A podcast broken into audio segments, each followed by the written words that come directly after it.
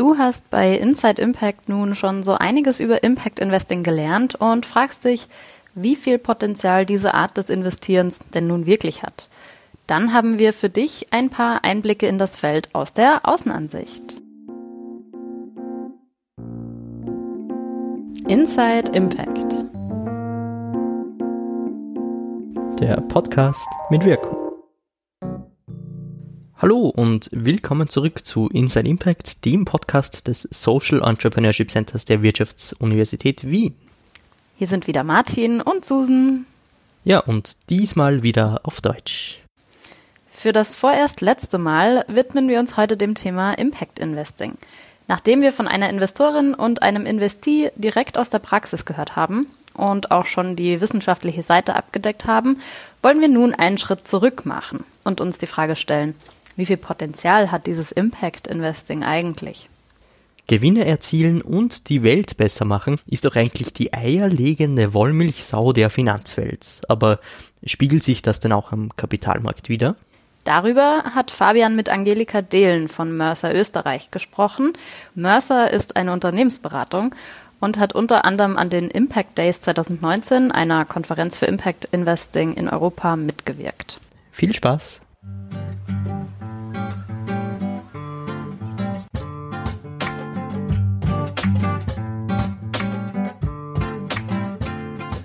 Ja, danke Martin. Ich sitze jetzt hier im Millennium Tower mit Angelika Dehlen.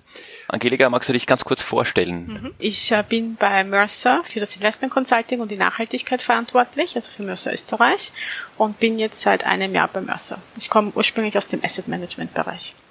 Noch ein Satz, was macht Mercer? Mercer ist als äh, der HR Consultant bekannt. In Österreich haben wir neben dem HR Business aber auch eben das Thema Investments und Nachhaltigkeit. Wir beschäftigen uns ja schon seit einiger Zeit mit dem Thema Impact Investing und der Bedeutung von Impact Investing und da wollen wir heute ein bisschen mehr nachfühlen.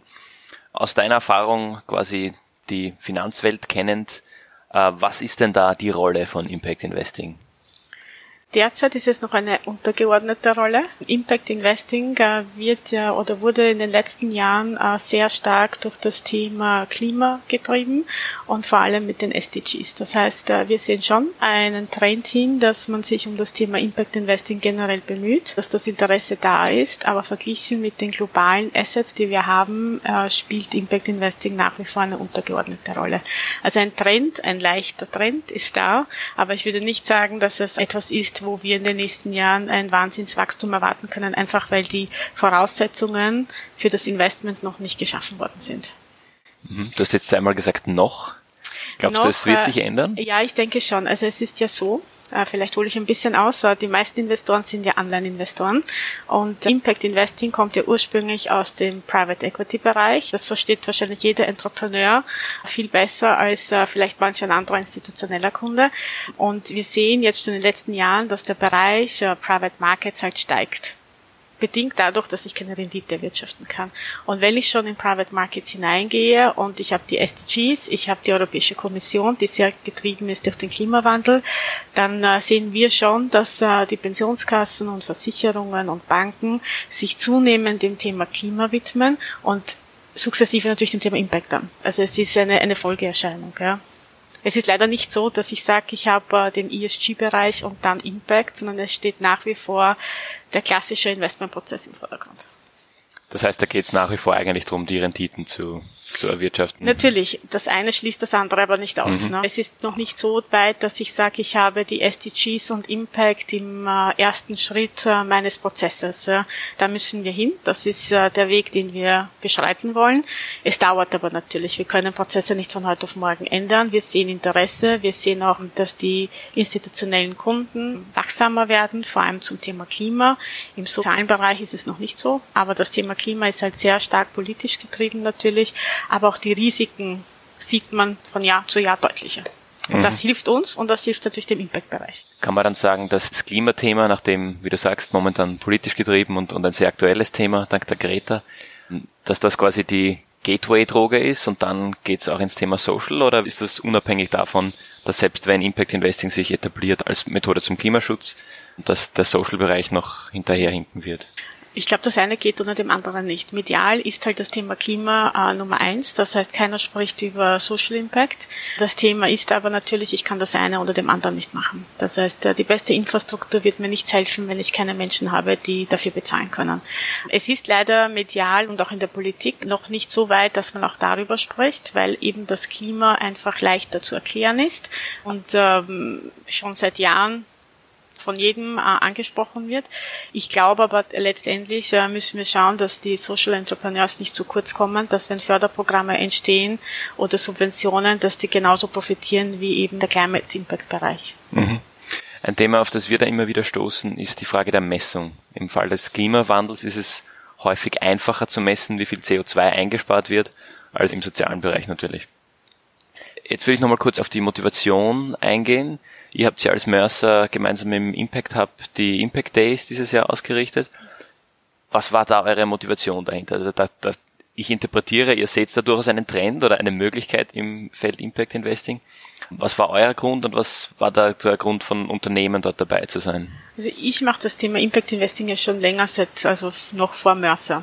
Das Thema Impact Investing ist ein Bereich, wo ich neben der Rendite, die ich ja ohnehin erwirtschafte, einfach ähm, sicherstelle, dass ich positive Auswirkungen mit meinem Investment habe. Die Motivation Mercer war ja schon bei der Entstehung der UN Prime als äh, Berater on board. Äh, wir haben eigene Klimaszenarien-Modelle äh, entwickelt, die Investoren helfen zu verstehen, wie viel Rendite wird es mich kosten, wenn ich einfach gar nichts ändere, beziehungsweise beziehungsweise was passiert in meinem Zwei-Grad-Szenario mit meinen Investitionen. Das heißt, Mercer ist eigentlich von Anbeginn beim Thema Klima dabei. Äh, damals hieß es halt noch nicht Impact, weil es einfach die Entstehung der UN Pri war. Äh, wir glauben fest daran, dass man die SDGs nur erreichen kann, wenn ich Impact Investing in Fokus nehme. Die allgemeine ESG-Analyse ist einfach schon ein, eine Basis, die ich brauche. Ohne die geht es nicht. Aber wir sind felsenfest davon überzeugt, dass du mit Impact Investing die SDGs erreichen kannst. Ohne dem wird es ein bisschen schwieriger werden, weil der Fokus ein anderer ist. Werden die SDGs erreicht werden? ich wünsche es mir, aber ähm, aus heutiger Sicht ist es wirklich eine gesellschaftliche und politische Herausforderung. Mhm. Also ich bin nicht so optimistisch, dass es leicht wird, weil die Menschen neigen dazu, Prozesse ungern verändern zu wollen und Veränderungen äh, obliegt leider auch nicht in der, im, im Tagesgeschäft von den Einzelnen. Ja. Worüber ich mich aber schon sehr freue, ist, dass die Community einfach größer wird. Das heißt, ich sehe jetzt nicht immer die gleichen Leute bei den Veranstaltungen, sondern ich sehe wirklich immer wieder neue und eine Mischung zwischen äh, denen, die schon sehr lang dabei sind, den Schülern, die jetzt dazu kommen, aber auch natürlich äh, erfahrenen Investoren, die sich bis dato nicht nicht damit beschäftigt haben. Mhm. Und das ist positiv. Wer sind denn in Österreich die treibenden Kräfte, Organisationen, Institutionen, die da im Impact Investing Bereich konkret stark auftreten? Wir haben ein paar Banken, die damals, also Mikrofinanz zum Beispiel gibt es ja schon seit Jahren oder Green Bonds. Es ist noch immer eine, eine Minderheit. Das heißt, ich sehe es nach wie vor im äh, Sektor der Stiftungen, der Privatstiftungen ähm, und natürlich äh, Impact Hub mit der Tätigkeit, was Impact Hub macht, äh, sicher ein, ein starker Treiber. Ich habe auch Unternehmen, die nachhaltiger werden, das auch. Aber ich kann nicht sagen, dass wir eine kritische Masse erreicht hätten, wo wir Geld bewegen zum Thema Impact Investing. Ja. Im Bereich Klima, CO2 ja, im Bereich ESG auch. Wir haben die ganzen Vorsorgekassen, die ja sowieso freiwillig nachhaltiger veranlagen. Wir sind im Trend bei den Pensionskassen, die werden auch alle nachhaltiger. Versicherungen kommen langsam in die Gänge, aber wir stehen noch immer am Beginn. Also wir sind nicht vergleichbar mit den Skandinaviern. Kennst du Beispiele in Österreich für erfolgreich abgewickelte Impact Investing Cases? Naja, ich kenne die Scheuch Foundation, ne, die machen sehr viel. Die die anderen Banken kann ich wahrscheinlich nicht nennen, aber es gibt auch ein paar Banken, die Green Bonds initiiert haben, äh, die Bereich Microfinance abdecken. Da gibt es schon ein paar kleine Beispiele. Wir sind leider nicht in den globalen Allianzen dabei, also keine einzige der Banken. Es gibt eine, die nennen sich die globale Allianz der Banken für, für Wert, Werte. Ähm, die wollen, dass das, äh, der Bankbereich einfach die die ökonomischen Voraussetzungen abändert in Richtung Nachhaltigkeit und Impact. Da ist keine einzige österreichische Bank zum Beispiel dabei. Aber wir sehen Bewegung. Also es fängt an und ich glaube, in den nächsten Jahren wird es äh, viel größer. Alle geben sich Mühe, das ähm, hinzubekommen. Die größte Schwierigkeit ist neben der Messung ist natürlich auch die Definition. Mhm. Was bedeutet eigentlich nachhaltig finanzieren mhm. oder investieren? Was bedeutet das für Mercer? Äh, für Mercer bedeutet das, dass ich ähm, sehr stark Impact und Engagement mache. Also wir sind nicht Fans von Ausschlusskriterien, äh, aber im Prinzip äh, für uns die Nachhaltigkeit, deswegen steht bei mir auch Social Responsible Investment und nicht nur Responsible Investment, ist eine, dass wir sowohl die sozialen als auch umweltökonomischen Faktoren berücksichtigen, um nachhaltig zu wirtschaften. Wie steht denn jetzt Österreich im internationalen Vergleich da? Es hat ein bisschen so geklungen, als wären wir hinten nach, wenn wir in keiner internationalen Vereinigung dabei sind hinten nach. Es kommt darauf an, welchen Bericht ich da nehme, ne? welche Studie. Je nach Studie sind wir entweder weiter vorne oder weiter hinten. Ja. Ich glaube, wir sind wahrscheinlich, äh, wenn man alles zusammennimmt, irgendwo in der Mitte. Es fehlt nach wie vor der politische Aktionsplan. Also das, äh, wenn ich sage, ich nehme mal die Politik, da müssen wir jetzt einmal wirklich einen Aktionsplan liefern. Nicht nur eben ein schönes Papier mit einem guten Konzept, sondern da muss jetzt eine Aktion erfolgen. Äh, wir werden wahrscheinlich regulatorisch ein bisschen was brauchen, um den richtigen Druck zu erzeugen. Viel wichtiger ist aber, wir müssen anfangen, das Kapital zu bewegen und da sind wir einfach noch nicht so weit. Ich meine, natürlich, die Vorsorgekasse investieren alle nachhaltig, ne? aber was bedeutet nachhaltig? Da sind wir wieder in der Definition. Ne? Jeder sagt, er ist nachhaltig. Mhm. Äh, jeder verschreibt sich den SDGs. Ich glaube, da muss, da muss ein bisschen ein, ein Rahmenwerk, ich hätte es nicht regulatorisch gemacht, sondern eher Rahmenbedingungen, die Mindestkriterien, was äh, die ich erfüllen muss, damit ich mich als Impact-Investor oder nachhaltiger Investor definieren kann. In Österreich gibt es schon bestimmte Labelings, die kennt man auch, äh, das Umweltzeichen, äh, Ögut, die überprüfen zumindest mein Investmentportfolio. Ja, also da sind wir sicher einer der ersten gewesen, die das äh, in der Form für die Pensions- also Vorsorgekassen ins Leben gerufen haben, die sich dem verschrieben haben. Ich glaube nach wie vor, aber wir sind äh, noch weit weg von dem, wo die Skandinavier sind. Ja, also in Skandinavien als Beispiel da verschreiben sich schon extrem viele freiwillig zu dem TCFD-Reporting. In Österreich, man schaut einmal. Und das ist halt so ein bisschen die österreichische Kultur. Wir schauen einmal, was passiert. Mhm. Und dann entscheiden wir uns. Ganz kurz für unsere Zuhörer, TCFC Reporting. Das ist die von Bloomberg ins Leben gerufene Gruppe, die mit der Europäischen Kommission ja zusammenarbeitet, wo Kriterien festgelegt werden, welche Institution welches Reporting zum Thema Klimarisiko berichten soll. Ja. Das ist ein 80-seitiges Dokument, wird immer wieder aktualisiert, wo ich genau sage, also es gibt vier Finanzinstitutionen und Non-Financials und der Wunsch ist, dass sie dann halt zu dem Thema Klimarisiken einen Bericht erfassen und dann veröffentlichen. Ist nicht verpflichtend, gibt es auch noch nicht, aber manche, wie gesagt, in Skandinavien äh, machen das einfach schon.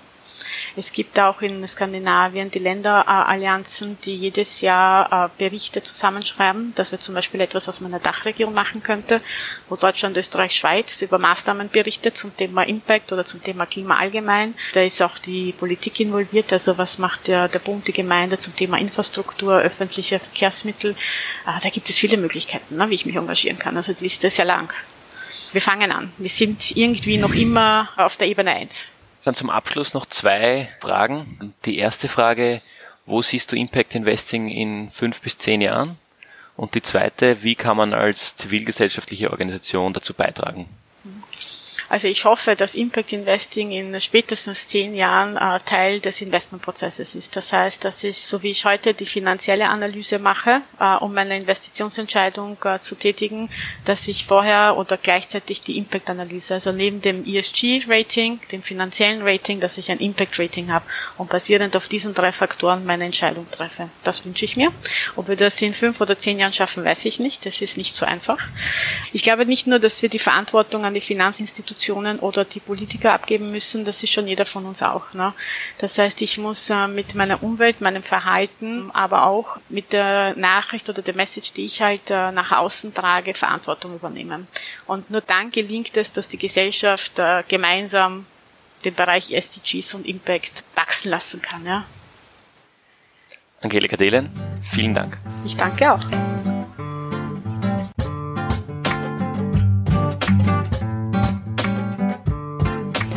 Vielen Dank, Angelika und Fabian, für das spannende Interview. Wir haben also gelernt, dass Impact Investing wohl noch am Anfang steht, aber sehr viel Potenzial birgt. Und das passt ja auch gut mit dem zusammen, was wir in unseren bisherigen Gesprächen gehört haben. Zur Erinnerung, Wolfgang Spieß-Knafel vom European Center for Social Finance hat uns in der ersten Folge unseres Themenschwerpunkts Impact Investing Möglichkeiten zur Finanzierung deines Sozialunternehmens vorgestellt. Und von Moritz Piffel-Percewitsch haben wir gelernt, dass die Beziehung mit einem Investor oder einer Investorin mit einem Eheschluss vergleichbar ist und man sich entsprechend genau überlegen sollte, mit wem man sein Unternehmen voranbringen möchte. Zuletzt haben wir auch von Roxana Damaskin-Teko gehört. Sie berichtet, dass Impact-Investorinnen und Investoren vor allem das Ziel haben, Organisationen zu finden, die ein Businessmodell entwickelt haben, das Impact erzielt. Gleichzeitig sollten diese Organisationen ein Produkt oder Service anbieten, das am Markt auch erfolgreich ist.